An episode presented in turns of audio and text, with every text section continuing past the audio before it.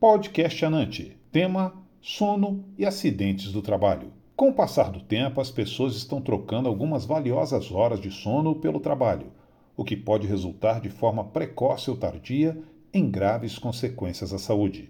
No desempenho profissional, a atenção, a coordenação motor, o ritmo mental e principalmente o alerta são influenciados pelo estado de fadiga e sono. O trabalho realizado em turnos, principalmente noturno, traz prejuízos à saúde do trabalhador. Neste podcast, conversamos com os médicos do trabalho, Dr. Carlos Fernando de Sá Santana e Dr. José Soares. Começamos perguntando ao Dr. Carlos Fernando qual a importância do sono para a saúde e bem-estar. Bom, o sono tem uma importância fundamental. A gente pode dizer que o sono é essencial para a saúde, né? já que o sono é onde acontece a homeostase, a recuperação de tudo que a gente faz e exerce durante o dia. Além disso, o sono tem suma importância para a consolidação da memória, para a regulação da imunidade, dentre uma série de outros eventos que ocorrem com o nosso corpo. Os distúrbios do sono mais comuns são a insônia e a apneia obstrutiva do sono. É o que afirma o Dr. Josemar Soares. Quando o médico trabalho, o outro laringologista é, é, consultado na parte de distúrbio do sono, que é melhor falar assim, né? Você tem vários distúrbios que podem acontecer. Os mais incidentes na população são chamados da apneia obstrutiva do sono, que é a síndrome da apneia obstrutiva do sono, conhecida como popularmente como SALS. Pode ser a insônia ou a sonolência excessiva diurna, Claro que eles não são os únicos é, distúrbios do sono que existem, né?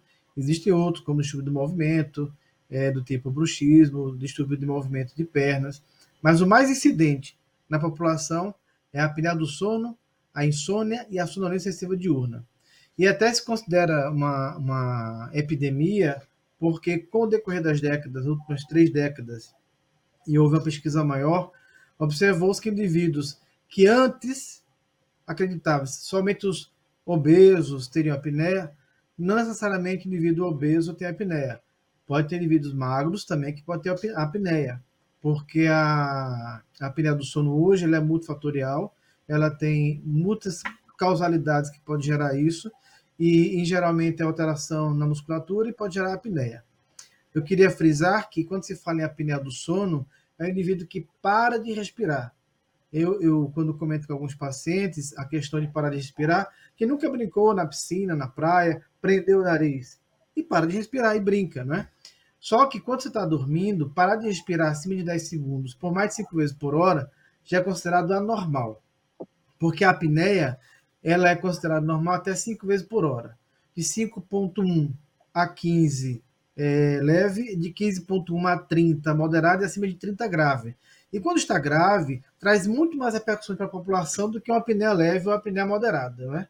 A insônia é muito prevalente e houve uma, uma miscelânea aí de, de pico de elevado de apneia e a insônia na população nessa pandemia, que foram é, levantados vários trabalhos nessa questão, porque houve aumento da carga horária utilizando mídia, seja no computador, no celular, no tablet, Houve um aumento de consumo calórico, porque as pessoas mais saíram de casa e ficavam dentro de casa consumindo, houve ganho ponderal, e o ganho de peso favoreceu a, a alteração da musculatura, do tecido adiposo, favorecendo a apneia do sono. E indivíduos começaram a mudar o seu perfil de sono. E mudando o perfil de sono, começaram a ter atrasos na hora de dormir. E se eu não durmo direito, né, eu posso favorecer quadros de ansiedade e gera insônia. E tanto a apneia do sono como a insônia, se eu não durmo direito ao longo das horas, no dia seguinte vem o quê? A sonolência excessiva diurna. Por isso que as três é, é, causas mais comuns de distúrbio do sono na população mundial são a apneia do sono, a insônia e a sonolência excessiva diurna. Quando nos sentimos improdutivos e cansados, fica difícil realizar as tarefas com eficiência. Quem nunca sentiu os efeitos de uma noite mal dormida? Cansaço, raciocínio lento, queda na produtividade e enxaqueca podem não só atrapalhar o foco, como incapacitar o colaborador. O Dr. Carlos Fernando nos fala sobre a relação do sono com o desempenho profissional. Importante frisar que a memória, tudo que a gente aprende durante o dia, a consolidação da memória é feita né, durante o sono, nas fases mais aprofundadas do sono.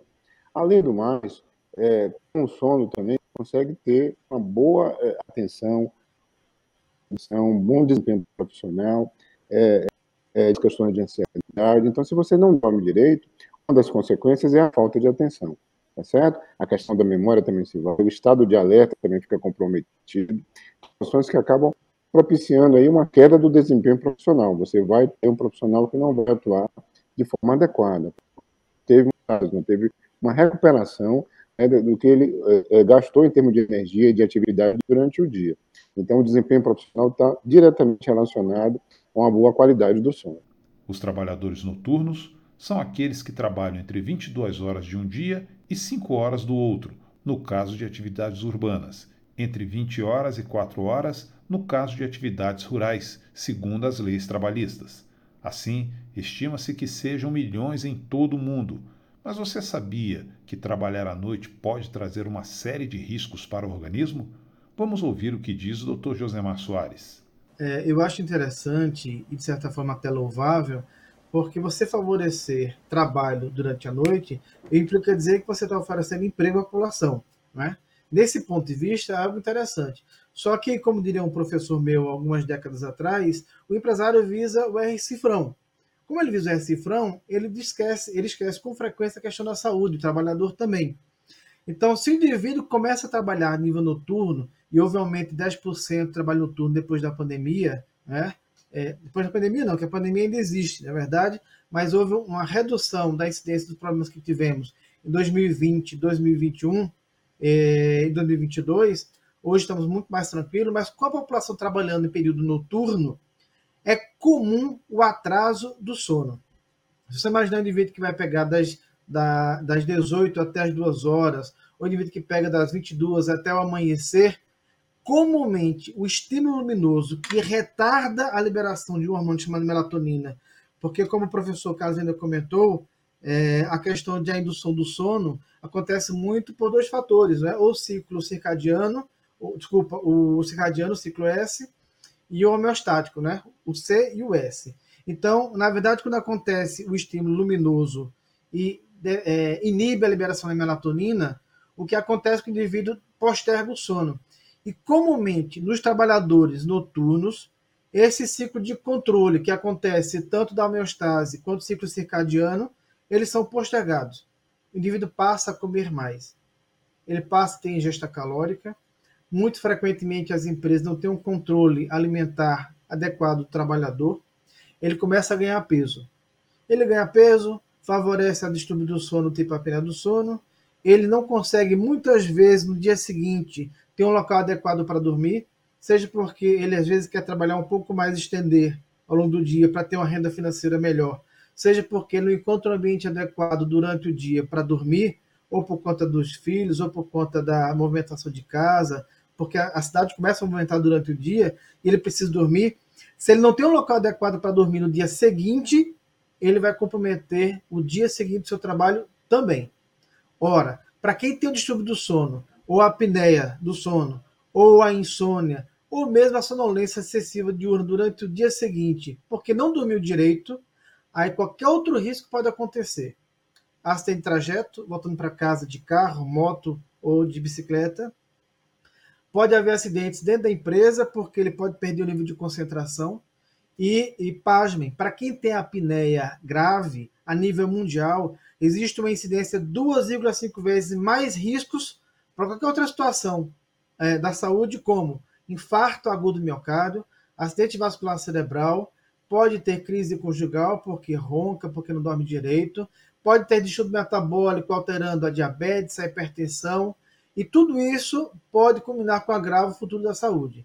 Ou seja, é, as empresas têm que ter uma preocupação maior, já que lidamos com a parte de medicina do trabalho e a otorrinolaringologia está muito imbricada nessa questão do distúrbio do sono, das especialidades, uma que mais abraçou o trabalho de cuidado do, da saúde do trabalhador no distúrbio do sono foi a otorrinolaringologia. Então, assim, a empresa tem que ter a consciência que um trabalhador com a qualidade do sono adequada, ele vai ter uma qualidade de resposta ao seu trabalho melhor, minimizando o risco de acidente na empresa e risco da saúde para ele. Por isso a importância é. de programas de qualidade do sono nas empresas. Com o passar do tempo, as pessoas estão trocando algumas valiosas horas de sono pelo trabalho, o que pode resultar de forma precoce ou tardia em graves consequências à saúde. E o Dr. Carlos Fernando afirma que existe uma associação do sono com acidentes de trabalho e nos fala também qual é o tempo considerado adequado de sono. Bom, o tempo de sono ele varia de pessoa para pessoa, não é algo uniforme. Né? Então, homens e mulheres têm uma necessidade de que pessoas mais idosas e mais jovens também têm necessidade de sono diferente. De uma forma geral, a gente diz que um indivíduo adulto, ou seja, um indivíduo em fase produtiva, um trabalhador, ele tem uma necessidade de sono que varia entre 7 e 8 horas. A média aí entre 7 e 8 horas de sono seria considerado o adequado, tá certo? Mas isso, como eu falei, é, sofre uma variação grande. Vai depender do sexo, vai depender da idade do dia a dia, do cotidiano, várias exigências acadêmicas que a pessoa tem, é algo que varia. Mas, de forma geral, uma população adulta em fase produtiva, uma média entre 7 e 8 horas de sono seria considerado adequado. Quando não descansamos, nada parece funcionar direito. O cansaço dura o dia todo, a mente fica atordoada e até sintomas físicos, como dores musculares e dor de cabeça, se tornam mais presentes. Por isso, dormir bem é tão importante. Uma das principais funções do sono é recuperar o organismo em função do alto gasto energético no estado de vigília, quando estamos acordados. O Dr. Josemar Soares aborda que cuidados devemos adotar para ter um sono de qualidade. Que o sono é necessário é, e, e espera-se de 7 8 horas de sono por dia. É, para que eu tenha um sono adequado, eu preciso favorecer a, um, a liberação de um hormônio que é a melatonina. O que faz isso é a redução da luz. Um ambiente escuro, um ambiente na penumbra, ajuda muito o indivíduo a entrar no sono, porque muda hormônios do ciclo de homeostase, é, melhora a liberação de melatonina porque muda o ciclo circadiano.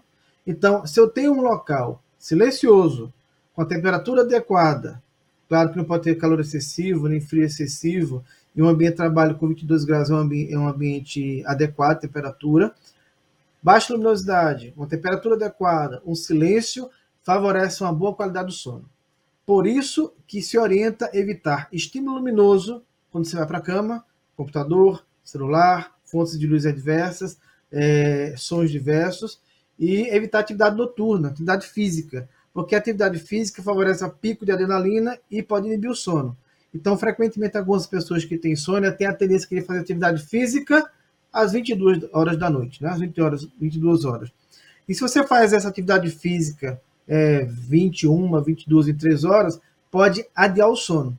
Tanto é que um dos tipos de distúrbio do sono é atraso de fase. O que é atraso de fase? Eu vou para a cama às 22 horas e não consigo dormir. Eu fico lá deitado, acordado, uma, duas, três horas passando o ciclo, sem conseguir entrar no sono. E depois eu postergo mais tarde. Isso, inclusive, acontece muito em adolescentes.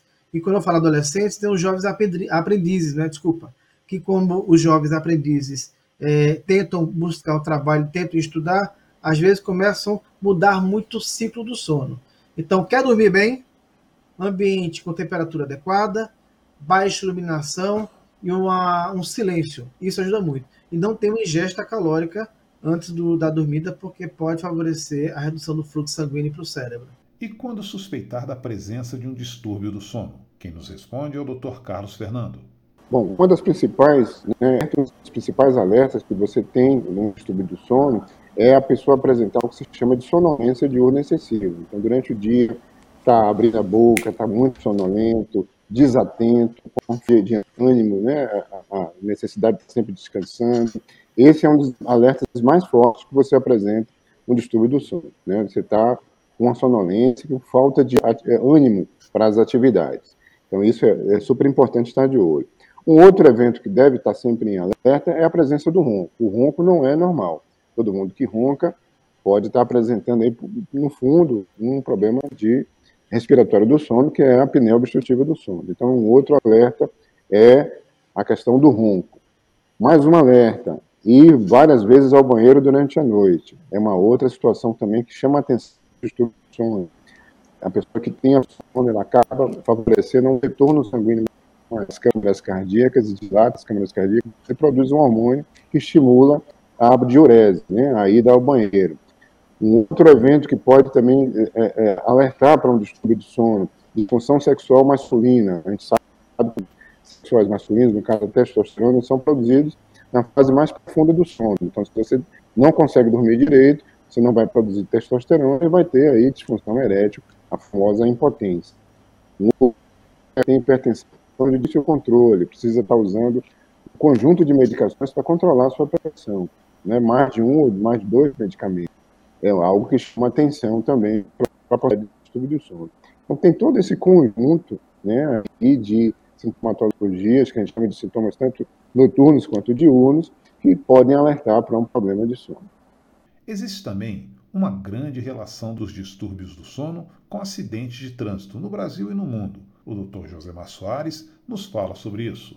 Vamos ampliar mais, tá? É, quem mais emprega no Brasil é a Constituição Civil. Mas é só a Constituição Civil que tem grande número de trabalhadores? Não. A indústria siderúrgica, a indústria da aviação. É um grupo muito específico que abrange um grupo enorme de trabalhadores que tanto sofrem mais risco por conta de uma incidência. E outra coisa, caminhoneiros, né? transporte urbano, né? É, de rodovia.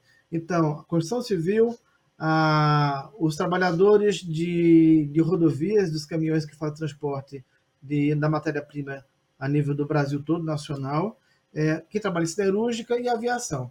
Então, é um grupo importante porque qualquer indivíduo que tenha dos três tipos mais comuns de distúrbio do sono, a apneia do sono, a insônia ou sonolência excessiva diurna, ele pode trazer risco para ele, para a equipe e para a população.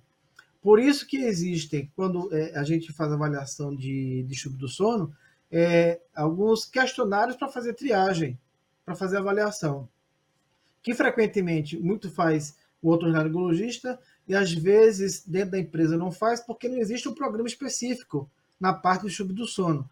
Por isso que nós temos é, divulgado isso no Congresso de Otorrino, às vezes no Congresso da ANANT, como teve aqui na Paraíba no ano passado, ou no livro que foi lançado recentemente pela Associação Brasileira de Otorrinolaringologia, onde faz abordagem do estudo do sono.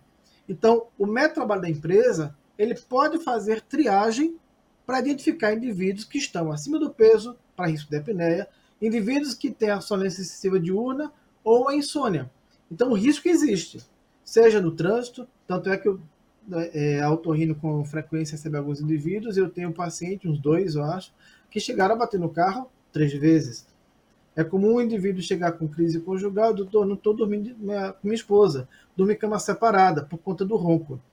E mesmo que o ronco não seja específico da apneia do sono, porque o indivíduo pode ter apenas resistência viária superior por um desvio septal sem ter a apneia do sono, mas ele começa a ter essas queixas. Na insônia, a clínica é soberana. Você não costuma pedir uma polissonografia, por exemplo, para insônia. Até que pode pedir, mas não é fator decisivo, porque a clínica da queixa dele é maior.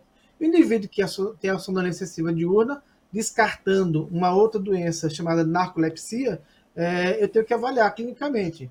Então, assim, existem acidentes que acontecem, seja em empresa aérea, seja em transporte público, tanto é que o CONTRAN existe uma resolução para avaliação da distúrbio do sono é, em motoristas, porque se existe na resolução do CONTRAN, tá? É, eu acho que no anexo 10, onde avalia o distúrbio do sono, se houver um indício de apneia do sono nessa avaliação para indivíduos que vão tirar a carteira a CDE, eu posso até barrar a, a carteira dele até que se trate a apneia do sono. Para você ter ideia, a nível mundial, em especial na América do Norte, na Europa e na Ásia, indivíduo que tem apneia do sono, ele não pode dirigir se ele tiver não tratado. Então, quando ele é tratado, seja cirurgicamente, seja com o chamado CPAP, que é padrão mundial, porque trata a apneia com a pressão positiva e tem relatórios mensais. Se ele tiver com a apneia tratada, ele minimiza o risco para ele, minimiza gasto para o serviço de saúde minimiza gasto para a empresa. Então, assim, existe um acidente para quem tem distúrbio do sono. A empresa tem que reconhecer indivíduos que têm risco para acidente no trabalho, no trajeto de casa, tá? E minimizar isso com avaliação do distúrbio do sono. E friso, relembro, mesmo que não exista um programa específico junto às normas regulamentadoras da, da para medicina do trabalho, o método trabalho pode implantar isso e fazer uma triagem com alguns questionários que a gente pode citar avaliação de cavidade oral, avaliação do, de Berlim, o Epworth, é, que é a escala de sonolência excessiva diurna, o stop bang, para identificar indivíduos que tenham apneia do sono, ou avaliação da insônia, que é a avaliação clínica.